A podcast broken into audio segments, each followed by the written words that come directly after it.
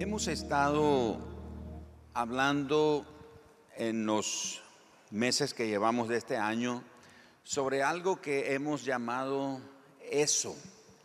Y como hemos explicado en varias ocasiones, eso no tiene una definición así bien específica, pero eso es la combinación de varios elementos que son muy importantes, como la pasión, la prioridad, la integridad, la pureza, el enfoque, la fe, la expectativa en Dios, el impulso espiritual, la energía, la intensidad espiritual, el hambre de Dios, hambre por su presencia, hambre por su bendición, hambre por su fuego en nuestra vida, hambre por su unción.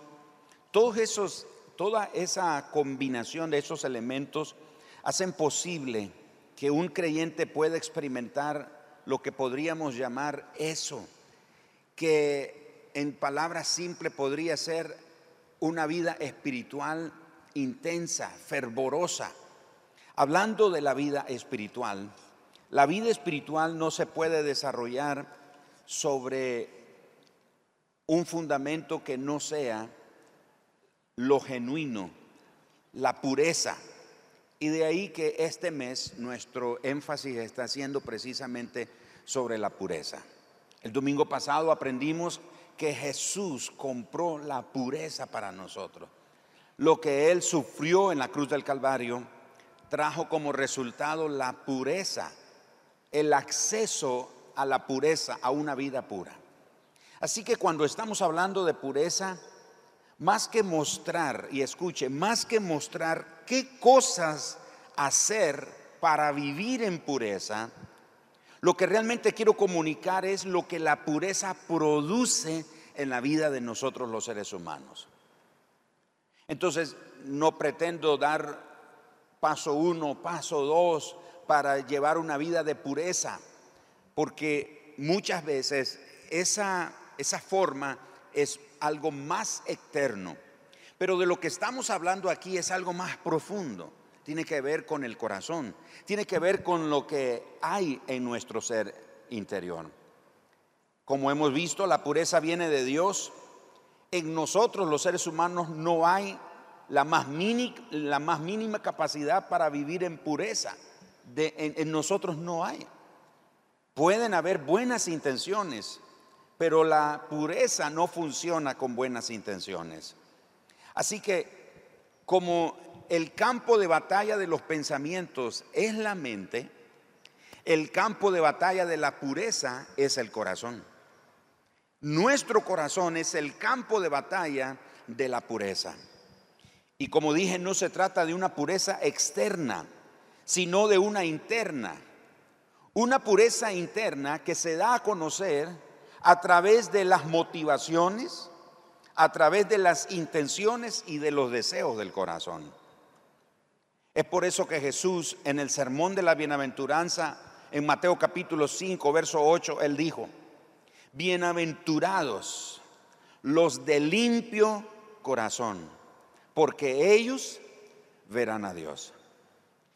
Son felices, son dichosos, bienaventurados los que tienen limpio el corazón, porque ellos van a ver a Dios. Ahora, desde la antigüedad, especialmente en el Antiguo Testamento, se creía que ver a Dios, que el, asunto de ver a Dios era un privilegio solamente para los santos, para personas especiales, para personas extraordinarias. Sin embargo, viene Jesús y Jesús nos da una extraordinaria simplicidad al respecto y nos dice que sencillamente todos pueden ver a Dios. Sin embargo, Jesús aclara que no podemos ver a Dios con los ojos. A Dios solamente se le puede ver con el corazón. No son con los ojos que vemos a Dios. Eso nos da una comprensión de lo que es Isaías capítulo 6. Dice que en el año que murió el rey Usías, el profeta Isaías tuvo una visión, una revelación de Dios. Pero lo que Isaías vio no fue que lo vio con los ojos, fue una revelación ahí a su corazón Y cuando él tiene esa comprensión de lo que es la santidad de Dios, reconoce su pecaminosidad y la pecaminosidad del pueblo.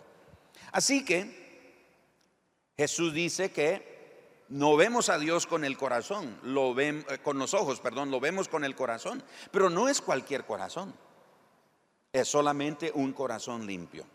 Así que la pureza del corazón comienza con un corazón purificado de mala conciencia, con un corazón o una conciencia limpia de las obras muertas.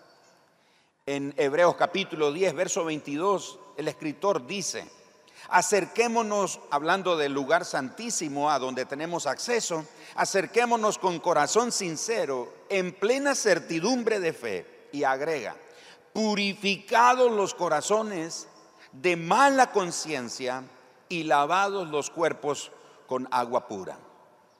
Hebreos capítulo 9, verso 14, el escritor dice, ¿cuánto más? Bueno, voy a leer el verso 13, desde el verso 13. Hebreos 9:13, porque si la sangre de los toros y de los machos cabrillos y las cenizas de la becerra, rociadas a los inmundos, santifican para la purificación de la carne, es decir, que todo lo que ocurría en el Antiguo Testamento era solamente una purificación externa. No tocaba nada del corazón. Pero el verso 15 o el verso 14, cuanto más la sangre de Cristo, el cual mediante el Espíritu Eterno se ofreció a sí mismo, sin mancha a Dios, limpiará vuestras conciencias de obras muertas para que sirváis al Dios vivo? Entonces vemos que la pureza del corazón comienza ahí, con un corazón que es purificado de mala conciencia y de una conciencia que es limpiada de toda obra de muerte. Ahora, la conciencia limpia y el corazón purificado poseen la capacidad de tener luz dentro de sí para ver a Dios. Ahora eso es interesante. Porque la Biblia dice que Dios habita en luz, que en, que en Él no hay tinieblas. Así que un corazón limpio tiene que estar lleno de luz para poder ver a Dios, porque Dios es luz. La pecaminosidad en nuestro corazón no arrepentido provoca tinieblas y esas tinieblas no nos deja ver a Dios. Por eso solo el que permanece en luz puede ver a Dios. La oscuridad de la pecaminosidad de nuestro corazón nos impide poder contemplar a Dios. Escucha lo que el apóstol Juan dice en 1 de Juan capítulo 1, versículo 6 y verso 7. Dios es luz y no hay ninguna tinieblas en él.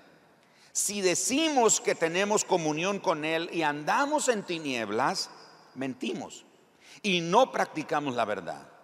Pero si andamos en luz, ahora es interesante que Jesús dijo que Él es la luz del mundo.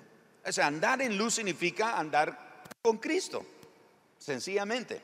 Y si andamos en luz, como Él está en luz, tenemos comunión unos con otros. Y la sangre de Jesucristo, su Hijo, nos limpia de todo pecado. Así que un corazón limpio anda en luz y por andar en luz puede ver a Dios que habita en luz. Primera de Juan capítulo 3, verso 6 dice, todo aquel que permanece en él no peca. Todo aquel que peca no le ha visto ni le ha conocido. Ahora aquí surge una gran pregunta y, entonces, y yo soy un cristiano pero también peco. ¿Cuántos aquí pecamos? Entonces como que no está para nosotros este versículo. ok, aclaro rápido. La idea de este pasaje es que no es una persona que, suena interesante esto, no es, una persona que produce pecados a niveles industriales. Eso es lo que quiere decir. O sea, el que no peca quiere decir, eh, porque sí somos pecadores, pecamos, por supuesto que pecamos, esta naturaleza pecaminosa está en nosotros hasta el día que nos muramos, va a estar aquí con nosotros. Y vamos a pecar en algún momento, pero nos arrepentimos le pedimos perdón al Señor y no volvemos a cometer ese pecado. No se trata de que peco, ay Señor, ahora sí te pido perdón, pero no lo vuelvo a hacer, pero vuelvo otra semana y vuelvo. Entonces, esa es una persona que está en un pecado recurrente, es un pecado habitual y puede ser que está cometiendo pecados a niveles industriales y entonces quiere decir que esa persona no conoce a Dios. Pero un creyente sí puede pecar, pero se arrepiente y no vuelve a pecar. Un ejemplo en el Antiguo Testamento es David. ¿Se acuerda de David? David pecó. Y David era conforme al corazón de Dios. Cometió adulterio y homicidio. ¿Pidió perdón? Sí. ¿El Señor lo perdonó? Sí. ¿Volvió a cometer ese pecado? No. Ese es el ejemplo. Un creyente peca, se arrepiente de verdad se arrepiente, se aparta de su pecado, se vuelve al Señor y no vuelve a pecar. Puede tener otro tipo de batallas, pero no va a estar en ese mismo pecado. Por eso todo aquel que permanece en él no peca. No peca. No da la idea ahí como este, a, a ver si tal vez puede ser que peca. No, lo dice categóricamente, no peca. Todo aquel que peca, o por el contrario, el que peca, no le ha visto ni ha conocido. Entonces no conoce a Dios, no ve a Dios. Tercera de Juan, el verso 11, amado, no imites lo malo, sino lo bueno. El que hace lo bueno es de Dios, pero el que hace lo malo, de nuevo dice, no ha visto a Dios. Quiere decir que tiene un corazón que no está limpio, porque a Dios se ve con el corazón limpio. No vemos a Dios con los ojos, vemos con el corazón. Así que, si solo nos esmeramos por cuidar la pureza externa, vamos a actuar como los fariseos. Porque los fariseos se cuidaban de la purificación externa, pero sus corazones no agradaban a Dios. Y voy a aclarar esto para que no se malinterprete. No quiero aquí, no pretendo establecer una doctrina o una teología sobre que es cierto que el Señor no ve lo externo. De nuevo, cuando ungieron a David como rey, ¿se acuerdan? Samuel ve a ese chavalito que viene y, Samuel está dudando y Dios le dice, úngelo, porque Él es. No veas lo externo, porque yo veo el corazón. Ah, bueno, entonces como Dios ve el corazón, voy a andar como quiero. Porque de todos modos Dios sabe que mi corazón, yo lo amo a Dios. Yo amo a Dios. Como ha habido gente que a mí me ha dicho, les he contado, y hablando de Dios y, está con una cerveza o una botella de licor y dice, no, pero mire, si el, el colochón y yo somos cuate, somos yunta. Entonces la gente lo que pretende decir con eso es que no importa cómo vive externamente, como, como usted me vea externamente, eso no es problema, porque solo Dios conoce mi corazón. Ah, entonces no nos esforcemos por cuidar nuestro, nuestra apariencia o nuestra presentación externa o nuestra conducta. Pero la pureza no descansa solamente en la conducta externa, que ese es el problema de los fariseos. Ellos se cuidaban de todo. Ellos cuidaban de manera ceremonial, de manera ritual, todas las eh, ordenanzas que ellos mismos habían inventado, pero lo que hacían era cuidar externamente. Tanto así que Jesús un día le dijo, ustedes son sepulcros blanqueados. O sea, por dentro, se, por fuera se ven así bien bonitos, bien pintaditos, dice, pero por dentro Hablando del corazón de ellos, Jesús dijo, su corazón está lleno de pudredumbre.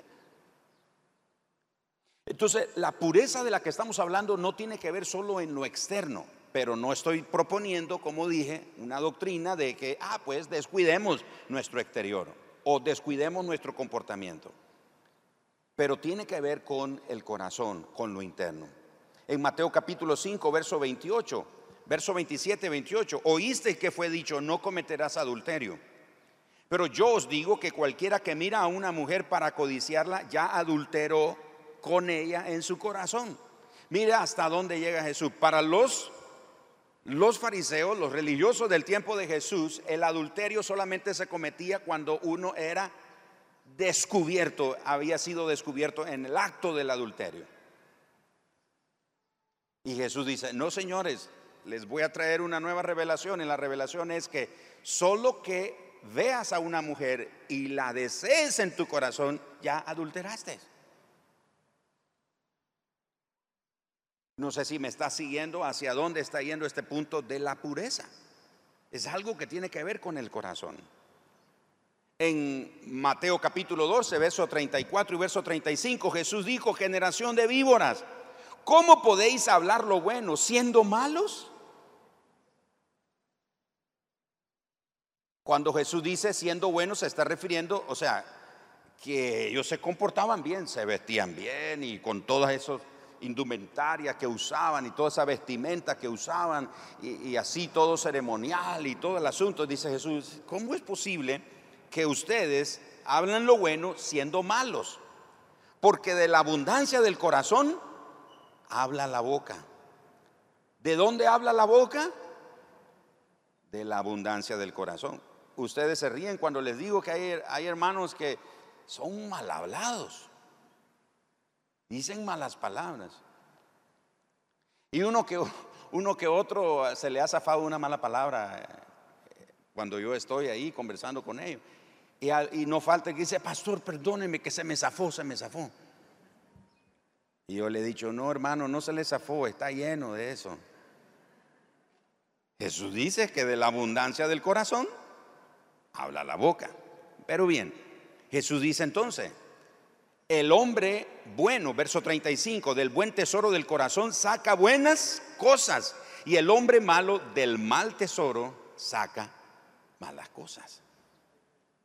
Marcos capítulo 7, versículo 6 y verso 7, escuchen esto, respondiendo él les dijo, hipócritas, bien profetizó de vosotros Isaías, como está escrito, este pueblo de labios me honra, pero su corazón está lejos de mí. Mire, algunos de nosotros podemos estar aquí, ahora, aquí, bien sentaditos y nos vemos bien bonitos. Desde aquí vieran cómo se ve. Me gustaría tener una cámara para que ustedes lo vieran en la pantalla. Se ve así bien, bien bonito. Pero ¿cuántos de nosotros realmente estamos aquí? Andamos allá en San Juan del Sur, en Puchomil. como ya viene la, la época de las playas, ¿verdad? Nos vamos a la playa en el restaurante, en la fritanga favorita, allá donde me voy a comer una catamal. Bueno, uno no almuerza en catamal, ¿verdad? Bueno, algunos sí. En lo que voy a hacer esta semana, en el viaje que voy a hacer. Y Jesús dice, ese pueblo, le dijo a los fariseos en ese, en ese tiempo, ustedes me, me honran de labios. Es una adoración externa, pero adentro del corazón está lejos. Así que la pureza tiene que ver con adoración también. Luego Jesús dice en el verso 7, pues en vano me honran, enseñando como doctrinas mandamientos de hombre, pero decía que lo del hombre sale, oh perdón, enseñando como doctrinas mandamientos de hombre. Ahora leo Marcos capítulo 7, verso 20 y verso 23. Hermano, esto que voy a leer ahorita eh, da gana de como de agacharse. Qué pedradas las que tiró Jesús. Pero decía que lo que del hombre sale, eso contamina al hombre. ¿Qué pasó? Llegan los discípulos y pues no había tiempos de COVID en ese tiempo y no se lavaban las manos. Yo digo que ahora con lo del COVID tenemos que lavarnos las manos. Siempre ha sido así, pero bueno, los fariseos en ese tiempo ven a los discípulos llegar y agarran sin lavarse la mano los discípulos comida. Y dicen, qué ofensa, qué impuros, cómo violan el mandamiento de Dios. Pero no era un mandamiento de Dios, era un mandamiento de hombre que ellos inventaron, un ceremonial. Que ellos, si tomaban este vaso, bueno, suponiendo que este fuera un vaso, cinco, seis o las veces que fuera, se lavaban las manos. Aunque fueran ellos mismos los únicos que hubieran tocado ese recipiente, se lavaban las manos. A cada rato se lavaban las manos. Era porque para ellos el, el hecho de lavarse las manos era una señal de andar puros. Entonces la gente los veía lavarse las manos y la gente decía, wow, wow yo, yo no soy como esa gente, qué puros que son ellos. Y entonces dice Jesús, miren, no es lo que entra en el hombre, refiriéndose a la comida, porque Jesús dice, porque lo que entra en el estómago termina en la letrina después. Y dice Jesús, es lo que sale del corazón, que es lo que vamos a leer a continuación. Y entonces dice, pero decía que lo que del hombre sale, eso contamina al hombre. ¿A quién contamina? Al hombre, es decir, a sí mismo. Porque de dentro del corazón de los hombres salen los malos pensamientos, los adulterios, las fornicaciones, los homicidios, los hurtos, las avaricias, las maldades, el engaño, la lascivia, la envidia, la maledicencia, la soberbia, la insensatez. Ay, voy a tomar aire. Todas estas maldades de dentro salen y contaminan al hombre. Así que mis amados hermanos, tenemos un gran reto nosotros. Con esta bienaventuranza uno la lee, qué bonito, bienaventurados los de limpio corazón, porque ellos verán a Dios. Y nosotros nos imaginamos viendo a Dios. Un momento, vamos a examinar nuestro corazón, cómo estamos delante del Señor. ¿Cómo estamos delante de Él? La pureza no, no se revela de manera externa. ¿Qué, qué, ocurre, por ejemplo, en nuestros días? Bueno, por ejemplo, hay personas ah, o grupos que para usted mostrar que anda bien, consagrado, etcétera, usted tiene que estar todos los días de culto en la iglesia. Aquí, aquí a nosotros nos han criticado. Dice, ¿ustedes qué hacen? Solo dos reuniones en la semana tiene. Por eso el diablo se los devora, nos dicen. Porque para algunos grupos, para poder estar, andar así bien delante, tenemos que estar lunes culto de no sé qué, y martes reunión de esto, y miércoles el otro, y el jueves aquí, y el viernes, y el sábado y el domingo. Ay Señor, ¿por qué no nos das otros días para hacer más cosas? Todo se trata de hacer, de hacer, porque pretendemos ganarnos el favor de Dios. Es como cuando hacemos ayunos y, entonces el que viene al ayuno queda viendo de malos ojos al que no viene al ayuno. Igualito al fariseo que está en el templo y dice, Señor, te doy gracias que no soy como este. Yo ayuno todos los días o todos los miércoles, no sé qué día. Doy diezmo de, hasta, Señor, hasta del comino, de la menta, de lo más mínimo yo doy diezmo. Porque es un creyente que ha sido formado, ha sido enseñado de que su pureza, su santidad se demuestra por cosas externas. Pero no se trata, no se trabaja el corazón. ¿Y qué es el corazón? Tiene que ver con las motivaciones. ¿Por qué lo hago? Miren mis hermanos, un día ustedes, ustedes lo van a ver bueno, ¿cuántos esperamos estar con el Señor un día, cuando el Señor venga? Bueno, si usted tiene esa esperanza y yo también tengo esa esperanza, ahí nos vamos a ver las caras. 1 Corintios capítulo 3 dice que vamos a ir al tribunal del creyente. Este su servidor, ahí voy a estar. Eh, venga para acá, mi muchachito, va a decir el Señor. ¿Con qué, por, ¿Por qué hiciste lo que hiciste, Gerardo? ¿Cuál era la motivación que tenía? ¿Qué era la motivación que tenías? ¿Por qué hacías lo que hacías? ¿Para que la gente, para agradarle a la gente o para darme honor a mí? Tengo aquí un, ruido en el monitor. Entonces, ah, bueno, ahí los chicos saben qué hacer. Entonces, yo, yo voy a estar ahí también. A mí también me van a medir las costillas, como se dice. ¿Por qué hizo lo que hizo? Porque el Señor dice ahí en 1 Corintios que vamos a estar delante del Señor y el fuego, ese fuego no es el infierno, ese fuego es la mirada del Señor. ¿Te acuerdas que Juan en el Apocalipsis dice que lo vio y que su mirada era como llamas de fuego? El fuego lo probará. Esa, esa mirada pura es que escudriña todo, no se le oculta nada. Y dice, si construimos con heno, con madera o jarasca, el fuego lo probará. En otras palabras, no va a resistir el escrutinio del Señor. Pero si tuvimos las motivaciones correctas, es decir, que construimos con piedras preciosas, oro, plata, etcétera, son materiales que resisten el fuego. Así que eso se trata del corazón. Regresemos a Mateo capítulo 5, verso 8, donde Jesús dice, bienaventurados los del limpio corazón, porque ellos verán a Dios. Esa palabra limpio es una palabra griega que se llama kataros o kataros. Y esa palabra kataros o kataros, de ahí viene la palabra puro, pureza, limpio, purificado, etcétera. En su origen, esa palabra simplemente se usaba para describir el hecho de limpiar, por ejemplo, la ropa sucia que se tenía que lavar para que volviera a estar limpia. Se usaba en ese, en ese contexto. También se usaba en el contexto de la agricultura, especialmente con el trigo. El trigo que se aventaba y era examinado para dejarlo limpio de polvo y de paja.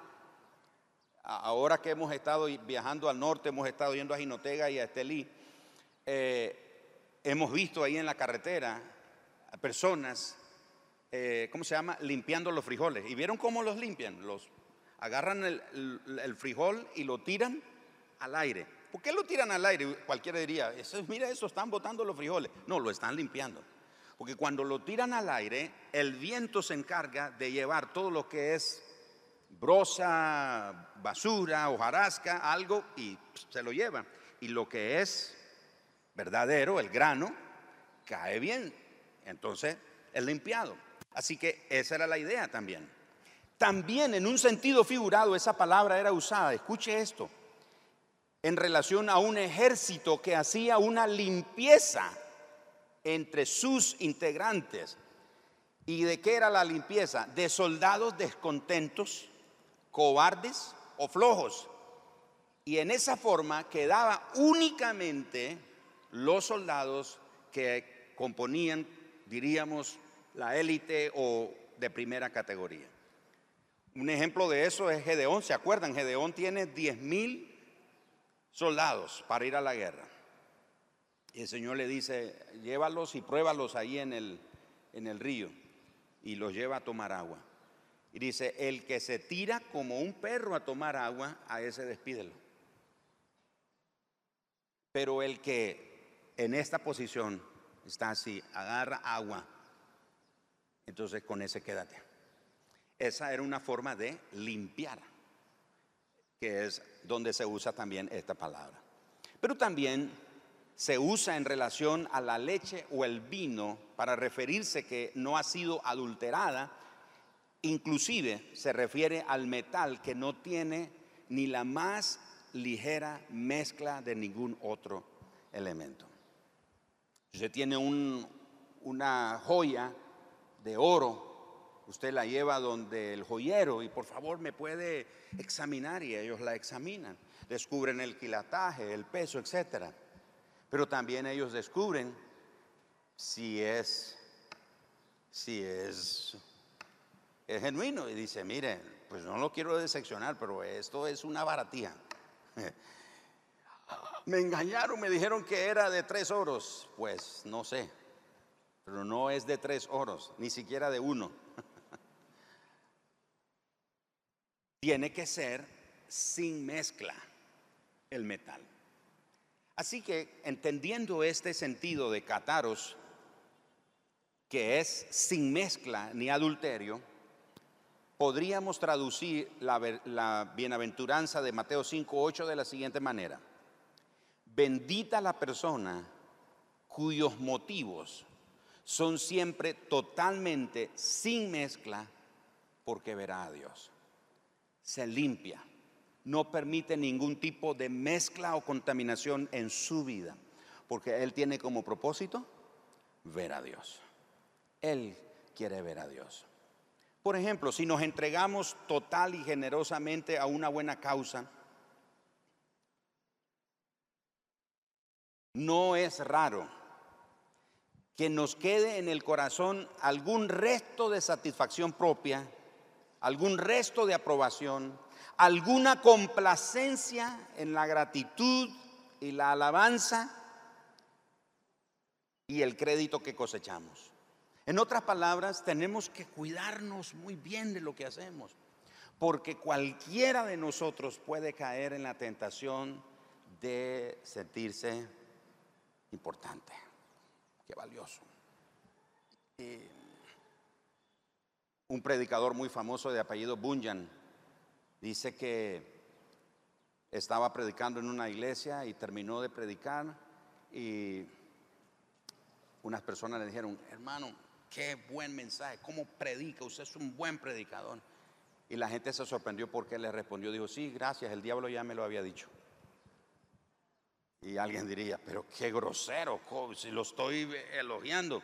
Pero lo que ese, ese predicador está diciendo, predicador, cuídese, porque los elogios no van a faltar, los reconocimientos. Me acuerdo una vez que el Señor en su gracia me permitió orar por una mujer que tenía un tumor en el cerebro y el Señor la sanó. Y la mujer llegó a la iglesia, era el testimonio. Y sí, yo me acuerdo que le puse la mano, oré por ella. Entonces la mujer está contando el testimonio que el Señor, cuando el pastor me tocó, me puso la mano, yo sentí y aquello. Y este, su servidor. Bueno, en ese entonces no tenía mucha panza pero yo estaba crecido. Así como el ungido de Dios. Creyendo yo que, que Dios se mueve por un método. Esa vez Dios me permitió ponerle la mano, pero eso no significa que Dios lo va a hacer siempre de la misma manera.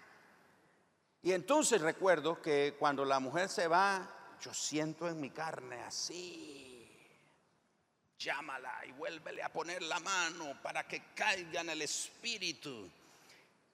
Hermanos, pero una cosa he aprendido, Dios es celoso de su gloria. Él no comparte con nadie su gloria, aún ni con a quienes usa para que su poder se manifieste. Y el Señor me dijo, no lo hagas. Si lo haces, te avergüenzo.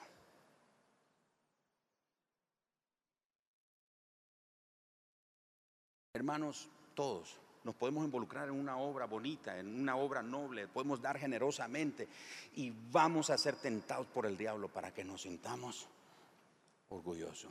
No dejemos que nada de lo que nosotros hagamos Usted sirve en las puertas, usted sirve en los niños, usted sirve en el estacionamiento, usted sirve en un grupo, sirve aquí en la alabanza, sirve predicando, sirve orando, en lo que usted sirva, en lo que usted haga aquí en la vida corporativa de la iglesia o cuando estamos afuera como iglesia, donde usted se involucre, haga lo que haga. Cuídese que el enemigo no mezcle, no adultere lo que usted le ha ofrecido al Señor. Que su corazón se mantenga puro, limpio, sin adulterarse, sin contaminarse, sin mezclarse con orgullo, con vanagloria, con soberbia, con altivez, con nada y manteniéndonos siempre humildes delante del Señor y reconociendo que lo que hacemos, que lo que somos y lo que sabemos y lo que tenemos se lo debemos al Señor. No somos nosotros, no somos nuestra capacidad, no es nuestra gracia, es por la gracia del Señor. Chicos, vengan subiendo, por favor. Si hacemos algo bueno que requiere un sacrificio de nuestra parte, quizás no estemos totalmente libres del sentimiento de que otros vean que nosotros hicimos algo heroico. Wow, hermano, nadie como usted, hermano. Y, uy, uy, uy, cuidado, cuidado. Esta bienaventuranza entonces nos exige el más severo examen de conciencia. ¿Hacemos nuestro trabajo para aportar un servicio o para que nos lo paguen? ¿Cumplimos con nuestro trabajo por motivos de servicio o de paga? ¿Prestamos nuestro servicio por generosidad o por egoísmo o aún por competencia? ¿Hacemos lo que hacemos en la iglesia para el Señor para nuestro propio prestigio? ¿Vamos a la iglesia para encontrarnos con Dios o para cumplir con una costumbre o para que se nos considere respetables o espirituales? ¿Es nuestra vida de oración y meditación inspirada por un deseo sincero de comunión con Dios o porque nos da un sentimiento de superioridad espiritual? ¿Cultivamos la vida espiritual porque somos supremamente conscientes de nuestra necesidad de Dios en lo más íntimo de nuestro ser? O porque nos produce un sentimiento de comodidad o de bienestar con pensamientos piadosos? ¿Por qué hacemos lo que hacemos? Pureza es la combinación, es uno de los elementos que combina una vida espiritual ferviente de un creyente. La pasión, como hemos hablado los otros días, la prioridad, Dios, pero ahora la pureza. No una pureza externa, la pureza del corazón. Bienaventurados los del limpio corazón, porque ellos verán a Dios. ¿Cuántos quieren ver a Dios? Y cuando digo ver a Dios no significa que estoy diciendo que ya el Señor se lo venga a traer, ¿verdad? No. O sea, ver a Dios es reconocer a Dios en todo lo, lo que hacemos, en cada detalle, en lo más mínimo detalle en lo que hacemos. Y, se acuerda que Jesús dijo, por cuanto hiciste esto a uno de mis hermanos más pequeños, a mí lo hiciste. Y, la gente en esa parábola le preguntaron, Señor, ¿y cuándo te vimos desnudo? ¿Cuándo te vimos hambriento? ¿Cuándo te vimos sediento? ¿Cuándo te vimos en la cárcel? ¿Cuándo te vimos enfermo? Si no cuidamos la pureza de nuestro corazón, nuestra recompensa será eso que la gente nos elogie, que la gente nos agradezca, que las personas tengan un buen concepto de nosotros. Esa será nuestra única recompensa. Como los fariseos, que amaban orar en público. Y Jesús dijo, esa es la recompensa de ellos. ¿Cuál? Que la gente tuviera una buena opinión de ellos. Pero Dios no. Porque Dios veía el corazón. Vamos a poner nuestra vida hoy a la luz de los ojos llama de fuego de nuestro Señor Jesús y que Él lo examine. Padre, te pedimos esta mañana. Señor, no pretendemos en nada haberlo alcanzado, haberlo logrado, como Pablo dijo, estamos en el camino, en el proceso de ser perfeccionados. Venimos con tantos hábitos y prácticas pecaminosas en nuestra vida pasada, Señor algunos todavía seguimos batallando con ellas. Y una de esas cosas, el orgullo, la altivez, la soberbia o las motivaciones equivocadas de nuestro corazón. Perdónanos, Señor, porque muchas veces no nos hemos puesto a analizar eso. Pero, Señor, te pedimos, purifica nuestro corazón. Nosotros no lo podemos producir, no podemos, no hay en nosotros la capacidad de producir pureza esa tiene que venir de ti, tiene que ser una impartición de santidad, tiene que ser una impartición de pureza en nuestra vida.